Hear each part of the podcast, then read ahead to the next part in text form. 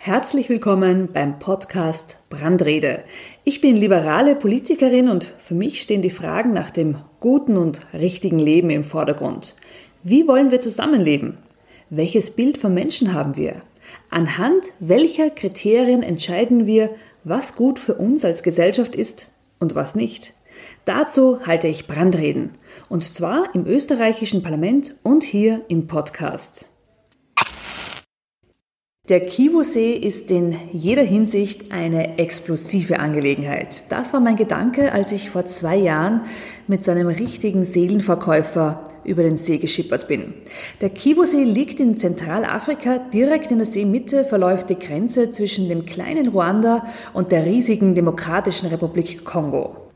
Der See selbst ist auch riesig, nämlich 89 Kilometer lang und 48 Kilometer breit. Und wenn man so in einem vollbeladenen Boot dicht an dicht sitzt, vor sich einen Berg aus Tisch, Kleiderkasten, Sessel, Bügeleisen und sonstigen Kram, weil ein Fahrgast das Schiff zum Übersiedeln verwendet, dann fährt auch die Gänsehaut mit. Der Lake Kivu ist nämlich einzigartig. Mit zunehmender Wassertiefe steigen sowohl die Wassertemperatur als auch der Salzgehalt, also genau umgekehrt zu dem, was man sonst von Gewässern kennt.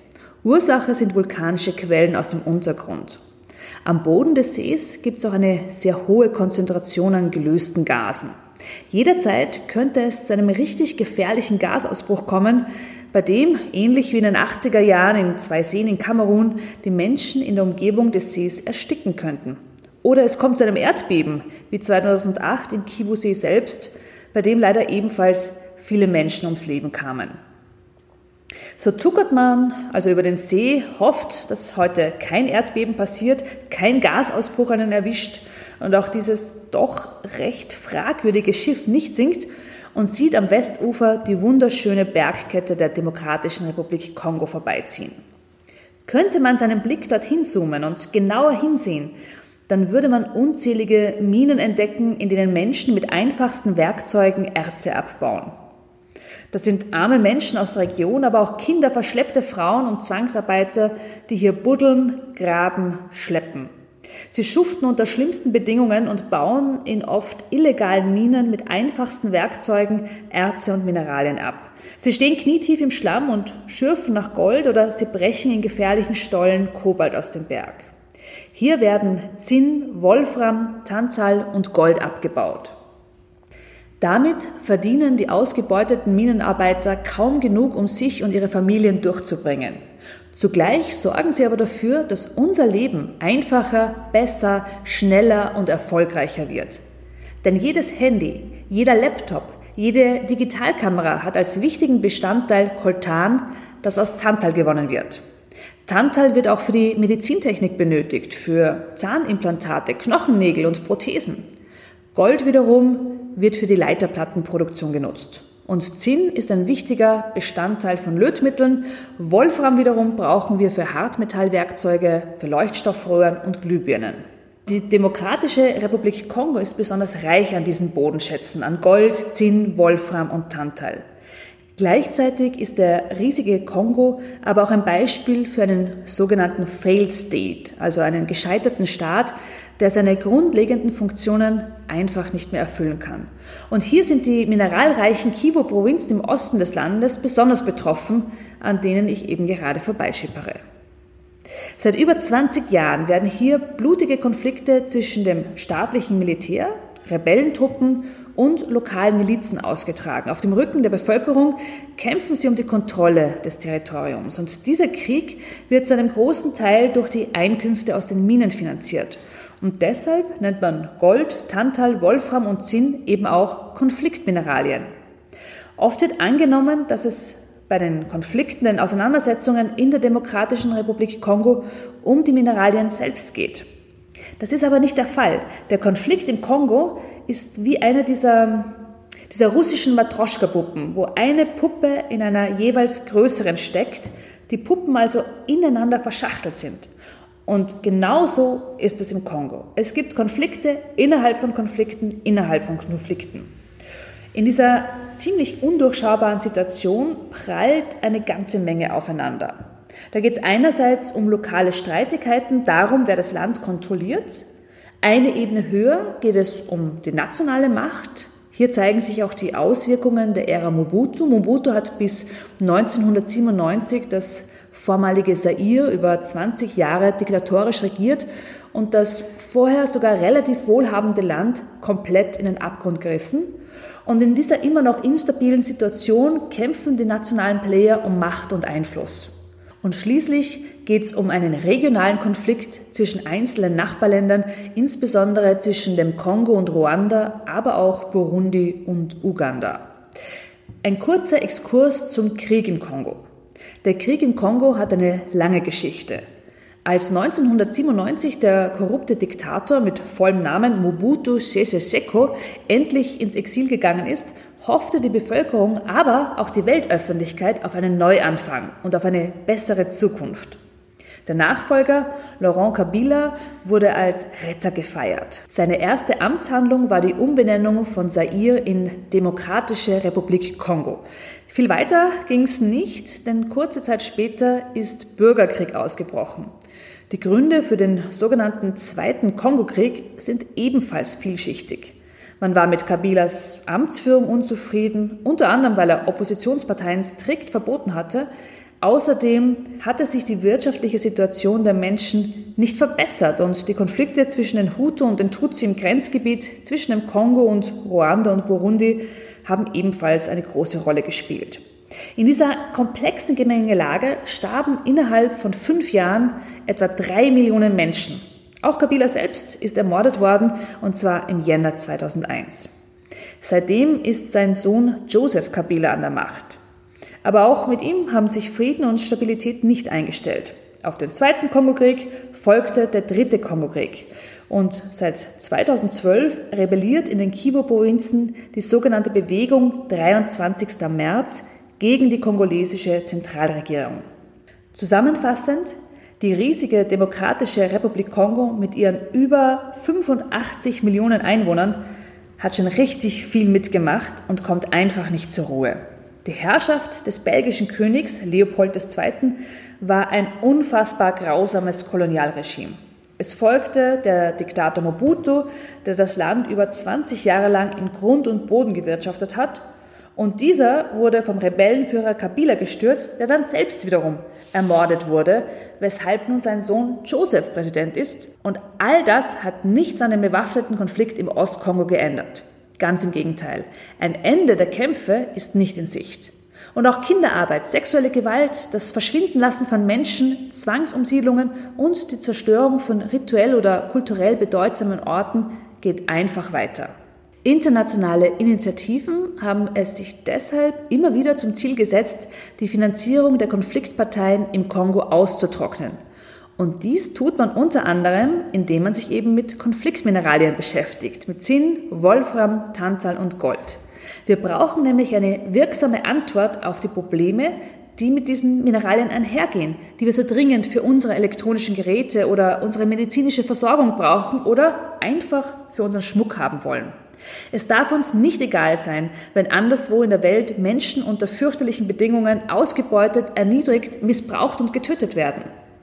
Als Antwort hat die Europäische Union eine Verordnung erlassen.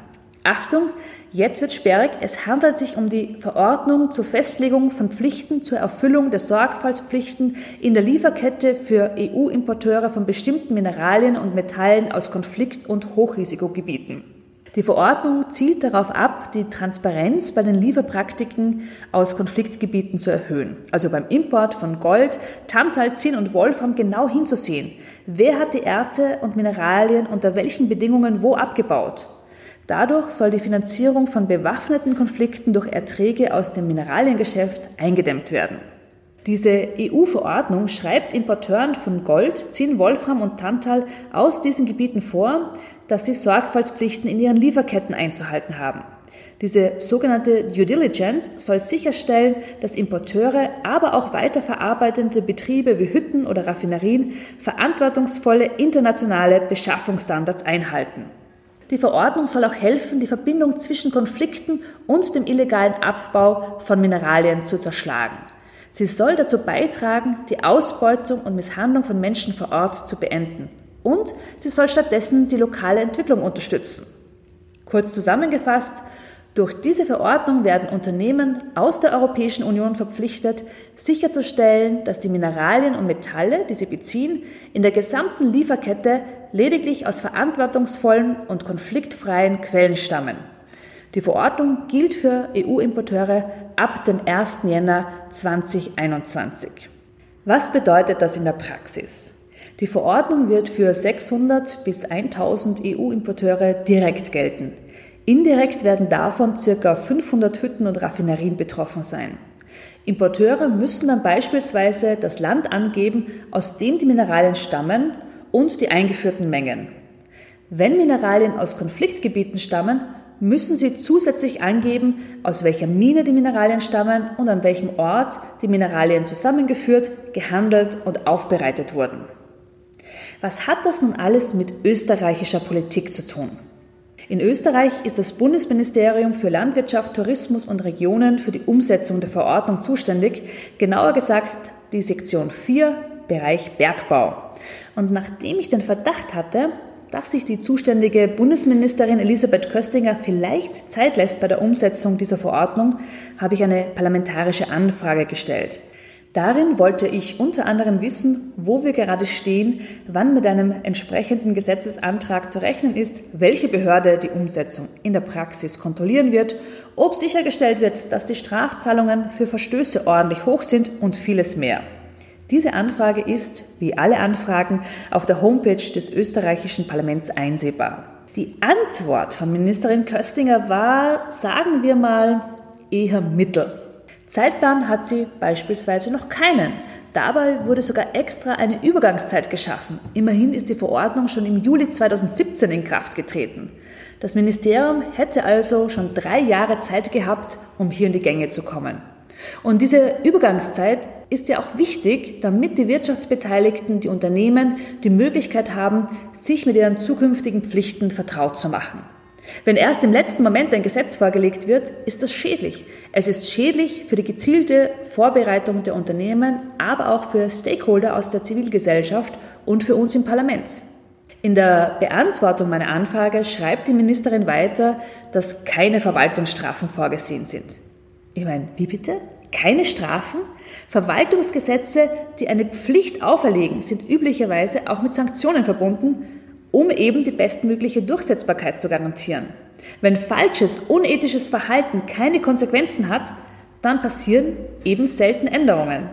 In Österreich können also auch nach dem 1. Jänner 2021 weiterhin ohne jede Konsequenz, ohne jede Strafe Mineralien und Erze eingeführt werden, für die Menschen missbraucht, misshandelt, ausgebeutet und getötet werden.